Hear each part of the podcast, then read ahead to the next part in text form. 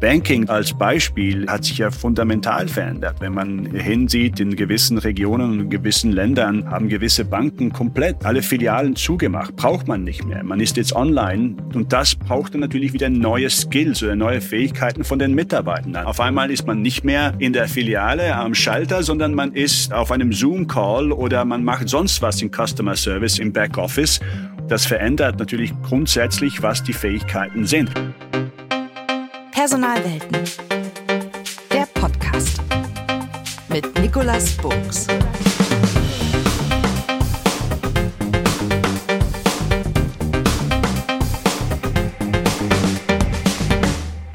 Herzlich willkommen zu einer neuen Episode von Personalwelten. Fehlende Kompetenzen bedrohen das Wachstum und bremsen Innovationen. Das ist das Alarmsignal, was wir immer häufiger aus den Chefetagen hören. Und fast jeder zweite Mitarbeiter in Deutschland befürchtet, dass seine wesentlichen beruflichen Kompetenzen in ja so drei bis fünf Jahren schlicht obsolet sein werden. Was ist da los? Was heißt das für die Unternehmen? Was bedeutet das für die Mitarbeiter und vor allem bei uns hier bei Personalwelten? Was heißt das für diejenigen, die in den Unternehmen für die Personalentwicklung zuständig sind? Über diese Themen spreche ich heute mit dem, der sich im Bereich Learning und Development richtig auskennt, nämlich dem Experten Dan Tesniak. Schön, Dan, dass du da bist. Danke, Nick. Danke, dass ich hier sein darf. Du bist ein richtig erfahrener. Über 15 Jahre warst du in dem Bereich unternehmerisches Lernen und Entwicklung tätig, Coach, Berater, Experte, hast aber auch das Thema globale Unternehmensführung auf dem Radar.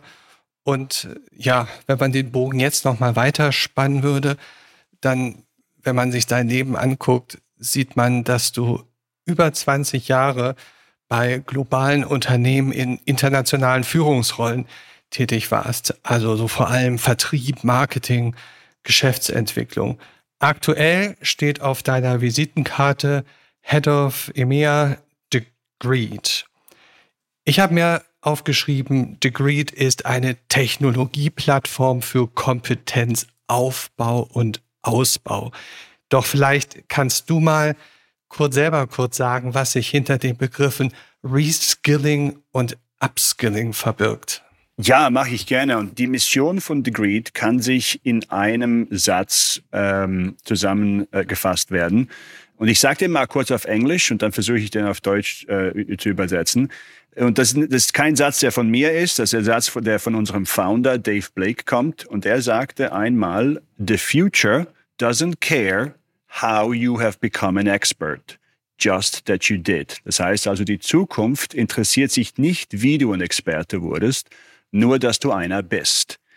Ähm, und in diesem Satz verbergen sich unheimlich viele ähm, äh, äh, äh, äh Dinge, die man, äh, wenn man die, wenn man das Ganze ein bisschen auseinander nimmt, man sieht, was da alles eigentlich äh, bewerk bewerkstelligt werden muss, um, um diese Zukunft so zu realisieren. Mhm. Ähm, und das, das, das Prinzipielle, an was wir glauben hier, ist, dass generell das Erlernen von Fähigkeiten sich grundlegend verändert hat. Äh, und das ist jetzt nicht nur im Berufsleben, sondern sicherlich auch generell im Lernbereich, ob es jetzt von Kindergarten bis, äh, bis äh, Abitur oder ob es nachher in der, in der Berufsausbildung ist. Wie wir lernen und wie wir lernen Inhalte konsumieren und wie wir sie wahrnehmen, wenn wir lernen und so weiter, hat sich geändert in den letzten, ja, gut, sagen wir so 50, 60 Jahren sicherlich, aber sicherlich sogar noch mehr in den letzten zehn Jahren seit dem äh, Beginn der Smartphones, wo wir einfach Zugriff auf Wissen und äh, Wissen haben in verschiedensten Formen, ob es jetzt ein Artikel ist, ein Buch, ein Experte, äh, eine Gruppe, ein Podcast, ein Webcast oder ein Uni-Abschluss.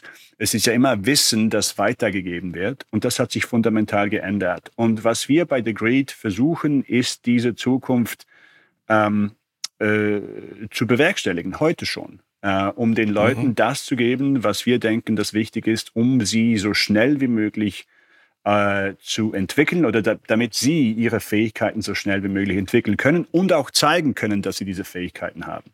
Wenn wir jetzt mal auf dich als Person gucken, wenn du deine Rolle bei Degreed deiner Tochter beschreiben solltest, wenn die fragt, Daddy, what's your job? Was machst du? Was machst du eigentlich so? Oder aber auf der Party fragt dich jemand, Mensch, Dan, yeah. was machst du eigentlich so beruflich? Was ist dein Job bei Degreed? Es ist äh, sehr gute Frage. Also grundsätzlich ist es, ich bin, ich bin äh, zuständig für das ganze Go-to-Market, äh, also die ganze Go-to-Market-Strategie und Execution für Degreed im europäischen, mit, äh, also EMEA-Bereich, also das heißt Europa, Mittlerer Osten und Afrika und habe auch noch Asia Pacific äh, äh, als andere Region unter mir auch, wo ich für das Gleiche zuständig bin. Also alles von äh, Product Market Fit zu ähm, Marketing, zu Sales, Business Development, alle Partnerschaften und so weiter. Einfach das Wachstum und der Go-to-Market von, von unserem Produkt in diesen Regionen ist, ist, ist das, was ich zuständig bin. Aber ganz kurz gesagt, wenn mich meine Tochter fragen würde, dann würde ich sagen, ich bin der ich bin der, äh, wie man so auf Englisch sagt, der Evangelist für The Greed. Ja, ich bin der, der das Ganze ein bisschen in die in die Welt äh, ähm, äh, rausschreit und den Leuten ein bisschen zeigt, okay, hier, ihr müsst auf das schauen und das ist was Wichtiges, das kommt.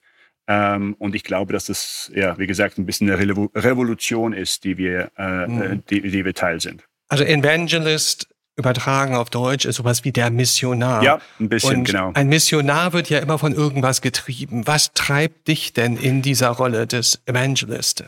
Das ist eine ganz gute Frage. Ich, ähm, ich bin immer, äh, äh, obwohl ich, äh, äh, ähm, ja, es ist Überzeugung, ganz äh, einfach gesagt, Nick. Es ist eine gewisse Überzeugung, die da ist, wo ich sich, wo ich einfach, äh, wenn ich, wenn ich zurückschaue auf die letzten 20 Jahre meiner Tätigkeit und wenn ich schaue, was ich gelernt habe während diesen, diesen 20 Jahren, was wichtig ist in Unternehmensausbildung, was recht wichtig ist für die äh, Ausbildung von Skills, was ich alles schon gesehen habe an Technologien, was gekommen und was äh, wieder ging. Ähm, und dann, als ich dann Degreed äh, fand vor fünf Jahren, ähm, war das ein bisschen so im Sinne von, aha, hier ist es, hier kommt wo äh, äh, mhm. dieses, dieses, diese Idee, die alles ein bisschen zusammenbringt, genau da, wo es halt hingehört. All meine Gedanken und Ideen, die ich ein bisschen hatte, wurden da zusammengeführt für The Creed. Und, ähm, mhm. und, und für mich ist es ein bisschen das. Es ist einerseits die Überzeugung, dass dies wirklich der, der Paradigm Shift ist, der notwendig ist, um eine neue, etwas Neues loszutreten. Und das, und das andere, das mich dann äh, als Konsequenz dann natürlich auch weiter anfeuert, ist die Möglichkeit, Teil dessen zu sein. Und die Möglichkeit, das wirklich auch so in die Welt zu bringen und auch einen positiven Wandel vielleicht in der Welt ähm, oder Teil zu sein von einem positiven Wandel in der Welt. Das dritte P, Profession, Passion und jetzt das dritte P heißt Personal, also die Verbindung zu den Personalern, zu den HR-Professionals. Wo, wo ist da dein Punkt? Wo ist da der Verbindungspunkt zu den Personalern?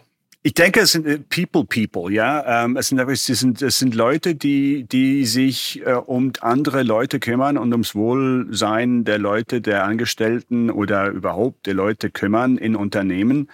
Ähm, und das ist eine, ich denke, dass da die Verbindung ist. Es ist, es geht um Wachstum, es geht um äh, äh Entwicklung, also Wachstum im Sinne von Personalwachstum, also im Sinne von pers persönliches Wachstum für jeden, jeden einzelnen Mitarbeiter.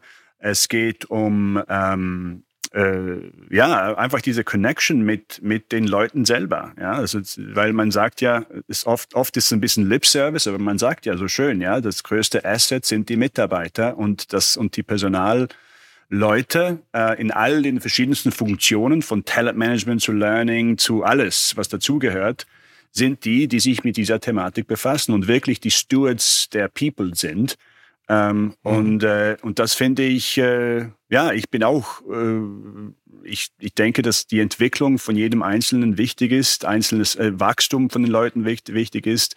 Ähm, und die Leute, die sich damit befassen, ja, mit denen, mit denen äh, teile ich äh, ne, ne, ne, das, das, die, die, gleichen, ja, die gleiche Passion vielleicht.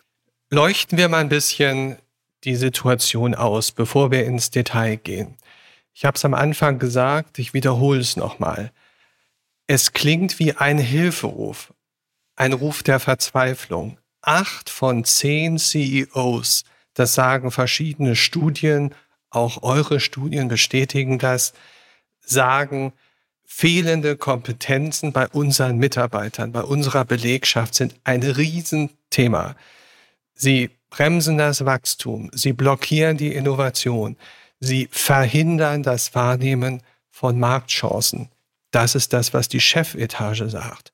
Und wenn wir reinzoomen in die Belegschaften, dann sagen 50 Prozent, ganz ehrlich, das ist jeder zweite Mitarbeiter, jede zweite Mitarbeiterin meint, dass ihre zentralen beruflichen Kompetenzen in ja so drei bis fünf Jahren obsolet, also futsch sind. Die sind irrelevant. Denn was ist da draußen los? Ach Gott, das, äh, ich glaube, das, das, das beobachten wir doch alle ein bisschen, wie schnell sich die Dinge ändern. Und dass wirklich das Einzelne, das was konstant ist, ist, ist, die, ist die konstante Veränderung. Technologie hat vieles beschleunigt, mehr sogar, als wir uns das vorstellen hätten könnten. Und das verlangt nach neuen Aussichten, nach neuen Kompetenzen, nach neuen Arten des Business. Ich glaube, die Digitalisierung als solches hat vieles verändert, wenn wir nur schon unser Konsumverhalten berücksichtigen, wie wir, wenn wir berücksichtigen, wie viel wir von, von unseren Telefonen, von unseren Smart-Telefonen erledigen, Shopping, Banking, Kredite, Ausbildung, Entertainment. In dem Sinne haben sich natürlich auch die Dienstleistungen verändert. Und das, was wir als Konsumer wollen, hat sich jetzt halt verändert. Und das hat einen riesen Einfluss auf die Firmen, die diese Dienstleistungen oder Produkte natürlich produzieren für uns. Das Banking als Beispiel hat sich ja fundamental verändert. Wenn man hinsieht, in gewissen Regionen und gewissen Ländern haben gewisse Banken komplett alle Filialen zugemacht. Braucht man nicht mehr. Man ist jetzt online und das braucht dann natürlich wieder neue Skills oder neue Fähigkeiten von den Mitarbeitern. Auf einmal ist man nicht mehr in der Filiale am Schalter, sondern man ist auf einem Zoom-Call oder man macht sonst was im Customer Service im Backoffice. Das verändert natürlich grundsätzlich, was die Fähigkeiten sind. Das verändert natürlich grundsätzlich, was die Fähigkeiten sind. Vielleicht verändert sie sich, vielleicht sind ja nicht alle Fähigkeiten, die verändert werden, aber vielleicht Teile vom Profil, die man hat, äh, werden verändert, aber die werden ziemlich stark verändert. In dem Sinne muss man halt eben schauen, dass man sich entweder upskillt, das heißt, man lernt zusätzliche Skills obendrauf, die, die man braucht für den nächsten Job oder wie, wie sich der Job verändert, oder man muss Reskilling machen, wo man sich grundlegend dann ähm, äh, äh, äh, umorientiert auf eine andere, andere Tätigkeit. Ähm, aber ja, es ist einfach, dass sich die, die Welt äh, grundsätzlich verändert hat, digitalisiert ist, die sich die Produkte und, äh, und die Dienstleistungen, die wir konsumieren, dass sie sich verändert haben. Und auf Basis von dessen müssen sich Firmen heute einfach grundsätzlich umorientieren, um diese neuen Technologien ähm, äh, und um äh, weiter wachsen zu können und weiter profitabel äh, bleiben zu können. Du bist selber eine sehr internationale Persönlichkeit. Du bist auch in deinem Job viel unterwegs. Dein Verantwortungsbereich ist ja fast schon kontinentübergreifend. Das Unternehmen sitzt selber in Amerika. Du hast also einen ganz guten Überblick über verschiedene Länder. Gib uns doch mal ein Gefühl dafür, und ich habe das gesehen, ihr habt das auch studienmäßig ein bisschen mhm. recherchiert. Welche Kompetenzen werden denn wertlos? Kann man mhm. da vielleicht bestimmte Branchen nennen? Kann man sagen, wie sich das in einzelnen Ländern ein bisschen unterscheidet? Ähm, was, was sind da Kompetenzen, wo man sagen kann, perspektivisch, bye bye? Es ist vielleicht ein bisschen schwieriger für mich, die Frage so zu beantworten, was ist äh, perspektivlos? Vielleicht kann ich dann ein bisschen schauen, was eigentlich gesucht wird im Moment äh, in verschiedenen Märkten. Aber bevor ich dahin komme, ähm, äh, es gibt sicherlich regionale Unterschiede, natürlich auf Basis von äh, welchen, welche Industrien dominant sind in welchen Ländern. Ähm, aber generell ähm, kann man schon sagen, dass gewisse repetitive Arbeiten oder vielleicht gewisse administrative Arbeiten äh, die von äh, die äh, automatisiert werden können, sicherlich äh, wegfallen werden, mehr und mehr. wie das dann aussieht, zum Beispiel in der Industrie, ist schwierig zu sagen im Moment. Aber wie gesagt, auch da wird ja viel mehr digitalisiert, wird ja viel mehr auch auf Maschinen, äh, äh, Machine ähm, Capabilities umgestellt. Ein bisschen schwierig zu sagen, wo was wirklich äh, wegfällt. Aber wo wir sehen, dass wir, dass es, dass es mehr äh, Interesse gibt. Äh, wir hatten eine Studie gemacht in letztes Jahr, gerade äh, ich glaube, während der Pandemie, also als die Pandemie gerade angefangen hat, glaube ich, im Sommer letztes Jahr.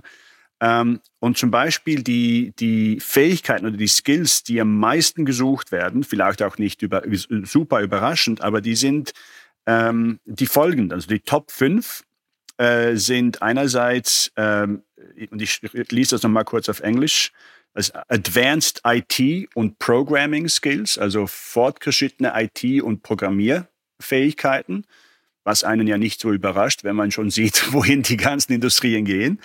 Ähm, aber dann die nächsten drei, was schon interessant ist, die nächsten drei Skills waren dann eher weniger äh, funktional und we weniger Hard Skills in dem Sinne, äh, aber es waren Soft Skills. Äh, und das sind ähm, Leadership und Management Skills, also Führungs- und Managementfähigkeiten einerseits, äh, Kommunikations- und Verhandlungsskills und, äh, und dann Entrepreneurship und in, in, uh, Initiative-Taking Skills, also ähm, Entrepreneurship und Initiativ ähm, ergreifende Skills in dem Sinne. Ähm, das sind ja alles Soft Skills, wenn man überlegt. Und es geht mehr um die Kollaboration, wie man miteinander kollaboriert, wie man, mit, wie, wie man geführt wird, wie man andere führt, wie man Projekte angeht, wie man Probleme angeht, wie man Lösungen dazu findet. Ähm, das sind die dominanten Skills, die wir gesehen haben. Und dann der fünfte war noch Project Management Skills. Ähm, auch nicht äh, in dem Sinne hyper überraschend, aber äh, was doch überraschend ist, dass die meisten Skills der Top, der Top Skills eher soziale Skills sind, also Soft Skills, die wir sehen. Und ich denke, dass das sicherlich äh, auch in Zukunft, dass wir das noch mehr sehen werden. Ähm, und wie stehen wir in Deutschland da? Ihr habt da ja auch ja. richtige Ländervergleiche gemacht. Sind wir da ganz okay eigentlich oder sind wir da so die rote Laterne? Nee, also ich denke, Deutschland ist da schon, also wie gesagt, es sind alle ein bisschen unter Druck, ganz ehrlich gesagt. Wenn man, wenn man, wie du gesagt hast, diese Statistiken, die du am Anfang erwähnt hast, die kommen ja vom World Economic Forum. Ähm, und da ist, äh, ist es schon äh, höchste Eisenbahn, dass man was macht, weil ähm, der, der Gap, der sich da kreiert momentan äh, im Sinne von Upskilling, der muss effizient gelöst werden. Das ist das Wichtigste. Es geht ja nicht nur, dass man neue Fähigkeiten ausbilden muss. Und es ist ja nicht so, dass man das nicht, dass man nicht weiß, wie man das tut.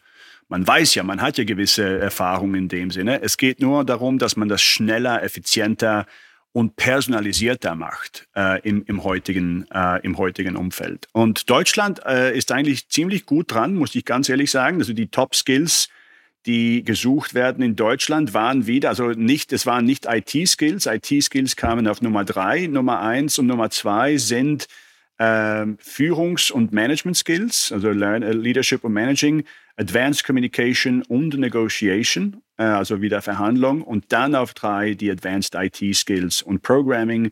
Auf vier äh, Kreativität als Fähigkeit. Das kann verschiedene Dinge sein. Äh, es gibt ja Prozesse, wie man Kreativität fördern kann. Ähm, und, dann, äh, und dann auch Project Management im, im, im Großen mhm. und Ganzen. Das waren die Skills für Deutschland.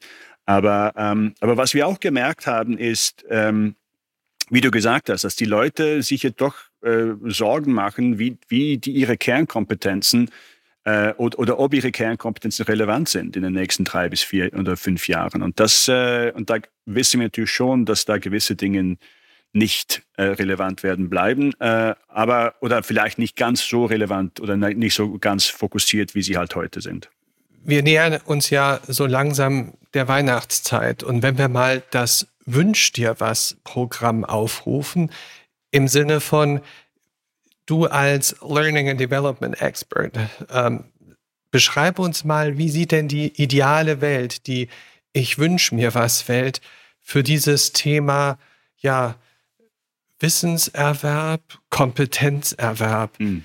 Wie sieht da die ideale Welt aus? Hi, das ist jetzt eine richtig gute Frage, Nick. Ähm, äh, Es ist ein bisschen so, wie ich das am Anfang gesagt habe. Ja, the, the future does not care how you became an expert, just that you did. Ähm, was man damit meint, ist eben auch, dass ähm, äh, äh, Lernen ähm, heute viel ähm, mehr Einzelarbeit sein kann, im Sinne, weil wir auch Zugriff haben für, auf verschiedene Ressourcen. Aber es sollte nicht nur einen Weg geben, um gewisse Expertise aufzubauen. Ja, man hat ja verschiedenste äh, äh, Beispiele schon dafür, dass dass, dass, dass eine, ein Universitätsabschluss in dem Sinne, in der traditionellen Weise, nicht unbedingt die besten Fähigkeiten hervorbringt, die dann schlussendlich für den Arbeitsmarkt gebraucht werden. Ähm, äh, es war sicherlich interessant und das, das sah man auch schon vor zehn Jahren, als, äh, als, ähm, als Google und Facebook und andere, anstatt Leute durch einen äh, traditionellen Interviewprozess zu führen, ähm, und vielleicht auf mehr auf traditionellere ähm, äh, ähm, Datenpunkte wie zum Beispiel ein CV oder ein Abschluss oder sowas äh, sich äh, zu konzentrieren, sie sich eher auf ein Problem und dann einfach die Leute auf ein Problem angesetzt haben, okay, gesagt, okay, löse es, okay. Und dann hattest du äh, Leute, die aus allen, ähm, äh, von all, überall herkamen. Gewisse hatten natürlich äh, Computer, ähm, äh, Advanced IT und, und, und, und Programming Skills von Stanford und was weiß ich wo. Aber die wurden dann oft ähm, unter den Tisch gecodet äh, von so einem 18-Jährigen, der, äh, der alles im, im, im Keller seiner Eltern selber auf YouTube gelernt hat, ja, und, und genau gleich viel, wenn nicht mehr konnte als der von Stanford. Und, und das ist so ein bisschen auch die, die Vision für die Zukunft, ja, weil äh, wenn man, wenn das möglich ist, wenn man Fähigkeiten bau, aufbauen kann, ohne dass man viel Geld ausgeben muss oder so viel Zeit in, äh, in Kauf nehmen muss oder sich eben auf genau auf die Sachen konzentrieren kann, wo man halt eben gut ist und den ganzen Rest ausblendet, dann ist das auch ein bisschen, wie soll ich sagen, ähm, demokratisierend. Ja, jeder kriegt Zugang zum gleichen, es, es, es, es, es, es ebnet die, das, das, das Spielfeld, für mich wenigstens.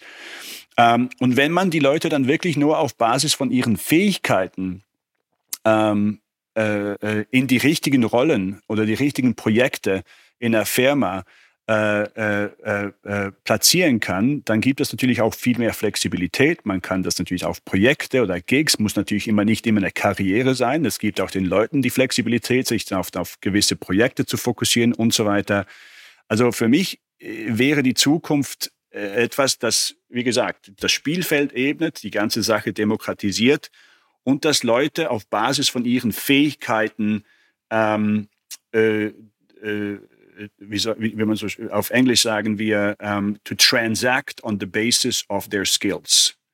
Um, ähm, so, dass, die, dass ihre Fähigkeiten schon fast wie eine Währung sind, ja, die was wert ist und man dafür was kriegen kann im, im relevanten Kontext, ob es jetzt, jetzt eine Firma ist, ein Projekt, im Markt, äh, wie auch immer das wäre mein, mein Traum äh, für die Zukunft. Und das ist auch ein bisschen die Mission von The Greed. Es klingt so ein bisschen wie, wie du sagst, I have a dream. Yes. Und äh, jetzt seid ihr ganz viel in den Personalabteilungen, dort wahrscheinlich im PE-Bereich, im Bereich der Personalentwicklung drin mit eurem Produkt, mit eurer Plattform. Und da schlagt ihr auf und da trefft ihr dann auf die Realität. Und die sieht oft anders aus mhm. als die I Have a Dream Welt. Mhm. Gib mir doch mal so ein bisschen, vielleicht auch überzeichnetes Bild der Realität. Ähm, die Realität ist, äh, sagen wir mal so, wir sind immer noch im Ausbilden der, des, der, der, der Leute, in denen, educating the people. Ja, wir, sind, wir machen viel Education ähm, in Bezug auf, wie denn diese Zukunft aussehen könnte. Äh, das Gute an der ganzen Sache ist, dass wie du auch wieder gesagt, wie du, wie du heute angefangen hast, dass sich die Leute dessen bewusst sind, dass sie Skills oder Fähigkeiten ähm, äh, äh, entwickeln müssen. Es gibt kein Drumherum äh, mehr. Die Realität ähm, ist dann aber immer ein bisschen limitiert im Sinne von, wie schnell man das umsetzen kann in Großunternehmen oder auch in kleineren Unternehmen. Kleinere vielleicht ein bisschen. Und woran, woran wo, wo, ist, wo ist da die Bremse? Wo ist der Bremsklotz? Ich, der die Geschwindigkeit. Die Geschwindigkeit bremst. ist ein bisschen so die Entscheidungen äh, in, intern. Ja, es ist ein bisschen die Prozesse, die die die ähm, die Firmen halt äh, äh unternehmen müssen. Ein bisschen das, der, der, der, der, wie man wie man so ein Projekt evaluiert äh, wer ist der Einkäufer, was will man zahlen, wie man das Ganze vergleicht. Es gibt noch, äh, weil, weil das, was wir eben äh, auf den Markt gebracht haben, dieses, die, die Idee des LXP, also des Learning Experience Platform, noch relativ neu ist, sind die Unternehmen auch nicht ganz 100 Prozent erfahren, wie sie so etwas einkaufen sollen und we gegen welche Standards sie das messen sollen. Ja, es sind ein bisschen, äh, äh, man braucht ein bisschen äh, Mut auch dazu, muss ich ganz ehrlich sagen. Und, äh, und was wir gesehen haben in dem Markt, gibt es eine kleine, ganz klar eine, eine, es gibt die Early Adopters, die sind, das sind die, die reinkommen und sagen, okay, bin parat, ich kenne es, ich sehe es, ich sehe die Vision, muss nicht unbedingt alle Details jetzt schon wissen, aber es ist der richtige Einstieg, also machen wir es und dann finden wir äh, dann mit der Zeit finden wir doch schon noch raus, wie wir das feintunen. Es gibt aber auch die anderen, die dann sagen, nee, wir müssen alles voran wissen, wir müssen jedes Detail vorher planen und so weiter und so fort und wir müssen den ganzen Plan für die nächsten fünf Jahre wissen, damit wir überhaupt anfangen können. Und da ist schwieriger. Ja, da ist einfach schwieriger, weil gewisse Dinge noch gar nicht definiert sind. Aber äh, man weiß, dass es die Richtung ist, man muss dahin und wie gesagt, ich denke, manchmal ist es äh, ein bisschen die, die internen Abläufe, ein bisschen die Bürokratie, aber auch teilweise äh, die, das, das, der, der, der, der Appetit zum Risiko, ja, äh, Risiko, in dem das kein Risiko, ja, aber, aber der, der Appetit zum was Neues ähm, äh, lancieren in der Firma hat natürlich gewisse, ja, hat gewisse Risiken für verschiedene Leute. Und das ist ein bisschen das, was das aufhält ich versetze mich mal in die Rolle eines HR-Verantwortlichen mhm. für eine Firma. Wenn ich diese Learning Experience Plattform nehme und äh, dann einführe und ich bin mutig, wie du sagst, fliegt stattdessen irgendwas anderes raus? Ersetzt das irgendwas anderes? Oder wäre das ein On-Top-Tool? Es ist gute, sehr gute Frage, Nick. Es ist ein, es ist prinzipiell ist, ist es ein On-Top-Tool. Ja, äh, die meisten Unternehmen, also sagen wir, kommt drauf an, jetzt in welchem Bereich, wenn man die, die größeren, wenn man die DAX 40 Unternehmen ähm, äh, in, in Deutschland mit, mit, wir arbeiten ja schon mit 20 Prozent von denen. Ähm, äh, wenn man die ein bisschen äh, anschaut, ist, die haben schon eine gewisse HR-IT-Struktur. Also fürs Lernen ist da meistens ein Learning Management System vorhanden oder ein Content Management System vorhanden. Das alleine ist, ist, ist einfach nicht mehr äh, genügend. Jetzt nach, je nach, äh, je nach äh, Sektor, im Finanzsektor oder im Pharmasektor, wo es, wo, wo, wo es Ausbildung oder Training gibt, das, das, ähm, das äh, reguliert ist in dem Sinne, das, das, äh, das Compliance-Training zum Beispiel, da braucht man ein LMS dazu. Ähm, aber wir sind eine Technologie, die oben rauf kommt im Sinne. Und was wir eigentlich tun, ist, ähm, wenn man sich so vorstellt, man hat in einem Unternehmen ein LMS, man hat dann verschiedene äh, Content Provider, zum, zum, Beispiel ein Harvard Manage Mentor oder ein LinkedIn Learning oder ein Skillsoft äh, und so weiter. Ähm, und ähm, was wir machen ist, wir kommen rein und integrieren mit all diesen Systemen und, und wir werden dann zum, zum Experience Layer. Ja? Wenn man sich das ein bisschen vorstellt, es, es ist nicht viel anders als äh, ein bisschen so äh, Spotify oder Amazon, ja, wenn du dir überlegst, und Spotify, die aggregieren ja auch Inhalte, ja, und dann personalisieren sie diese Inhalte auf jeden einzelnen Consumer. Mhm. Wir machen prinzipiell das Gleiche, nur machen wir das intern in einer Firma. Das heißt also, wenn wir zum Beispiel mit einer Firma wie Allianz ähm, äh, arbeiten, dann integrieren wir alle ihre äh, äh, Lernsysteme und Content und Leute und Experten und bringen das alles unter einen Schirm technologisch, wo dann der User, der Employee dann direkt Zugriff hat und wir dann das auf Basis des Employees ähm, äh, äh dessen Informationen im Sinne von was für Skills das diese Person hat, äh, was für Skills das für sie äh, äh, wichtig sind, wo sie hin will, äh, und so weiter, wir dann personalisieren können, wie und was für Inhalte die, sie dann kriegen. Und das ist äh, grundlegend das, was wir machen. Ja, es, es ist wir, wir, wir passen uns einfach dem Bild des, des, des Mitarbeitenden als Consumer von Lerninhalten, die diese Person braucht, um Fähigkeiten zu erlernen, ähm, an, auf heutigem Level. Es muss ein Consumer ähm, Experience sein, sonst kommen die Leute nicht, sonst ist es nicht relevant. Also eigentlich ist das ja extrem visionär, denn die, die drei Gründer, eure drei Gründer, David Blake, David Wiley und Eric Sharp, die haben, ja, ich glaube, fast vor zehn Jahren haben die das ganze Degree-Thema gegründet in Kalifornien. Und vielleicht sagst du noch mal in einem Kasten, in a nutshell, was, was die zentrale Idee der drei war, als die Degree gegründet haben. Ja, ähm, es, es waren ein paar Faktoren. Erstens mal äh, hat, waren sie überzeugt, dass Lernen auf den Einzelnen ab, angepasst werden muss. Also das heißt, wenn man heutzutage äh, äh, an eine Uni geht, dann ist es meistens der, der Curriculum kommt von oben und wird auf alle genau ausgeteilt. Ja, Dave Blake, Eric Sharp, die glaubten das andere. Es muss andersrum sein. Es muss von unten kommen. Die Feed, das Feedback im Sinne von was für mich wichtig ist, welche Fähigkeiten das ich als Person entwickeln will äh, und was ich brauche dafür und was ich nicht brauche, sollte vom Consumer entschieden werden. Das war das eine.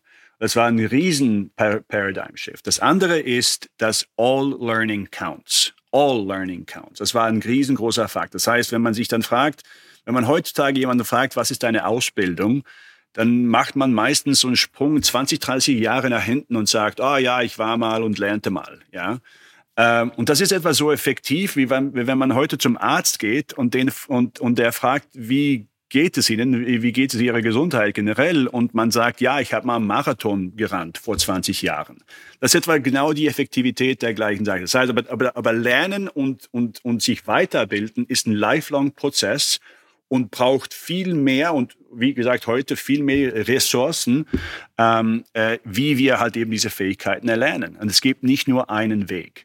Ähm, also das heißt, äh, wie gesagt, auf den Einzelnen bezogen, all learning matters and lifelong learning. Es, es ist kontinuierlich, es hört nie auf. Es hat, man hat nie fertig gelernt. Ähm, und das war ja auch früher so, wenn man, wenn vor 40 Jahren, wenn man in der, im Finanzdepartement von der Firma äh, tätig war, dann hatte man ja alles gelernt an der Uni oder wo auch immer in der Ausbildung und die, und die, und die Wechsel, die dann passierten, die Kernkompetenz blieb. Ja, da musste man sich nicht mehr weiterentwickeln.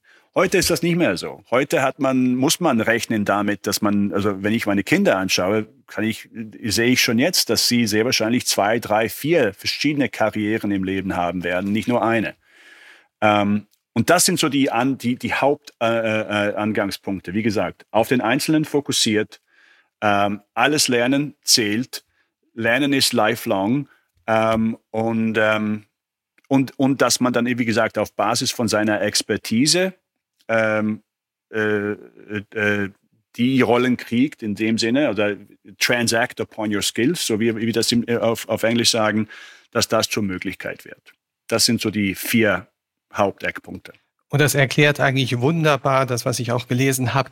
Jailbreak the degree. Also auf Deutsch so im Sinne von den ja typisch deutschen Abschluss- und Zertifikatswahn stoppen. Mhm. Ja, das ist so die, die, glaube ich, Idee, die ähm, sich dahinter verbirgt. Denn am Ende gibt es immer so die Möglichkeit für dich, eine, deine zentrale Botschaft in Richtung der Personaler, der HR-Professionals, der Personalentwickler zu senden. Mhm. Was wäre die zentrale Botschaft des Dan Tesniak? Ich mache es einfach. Äh, da du es vorher schon angesprochen hast, was sind so ein bisschen die, die, die Challenges? Ähm, ich würde sagen, dass wenn man als Personaler mit der, mit der, mit dem, mit der Thematik Skills, Upskilling, Reskilling konfrontiert wird, und das sind, glaube ich, die meisten, ähm, die Zeit, was dazu, da, da, dazu was zu tun ist jetzt. Also nicht zuwarten, sondern wirklich äh, sich, ähm, sich weiterbilden, auch auf der Basis, äh, mit Firmen wie mit uns reden, auch wenn es nur ums Reden ist, und sich weiterbilden, weiter informieren, was das eigentlich heißt und wie man am schnellsten, wie gesagt, diese Skills aufbaut, weil äh, wirklich jeder verstrichene Tag ist, ist verloren. Ähm, und äh, wie gesagt, äh, die Zeit ist jetzt, sich damit zu befassen. Tja, und da passt ein, ein Zitat dazu, was da heißt, Lernen ist wie Rudern gegen den Strom. Sobald du aufhörst, treibst du zurück. Und denn ihr habt, glaube ich, ganz viel dazu beigetragen und tragt auch perspektivisch dazu bei, dass es leichter wird, dass es besser wird, dass es angenehmer wird, dass man selber individuell schnell dieses Lernen für sich ermöglichen kann. Vielen, vielen Dank, Dan Tesniak. Danke, Dan. Danke. Diese und alle anderen Episoden findet ihr auf der Website www.personalwelten.de und natürlich auf den üblichen Kanälen. Abonniert dort einfach, damit ihr die nächsten Episoden nicht verpasst. Für mich heißt es jetzt Tschüss für heute und bis zum nächsten Mal. Am Mikrofon war Nikolas Buchs.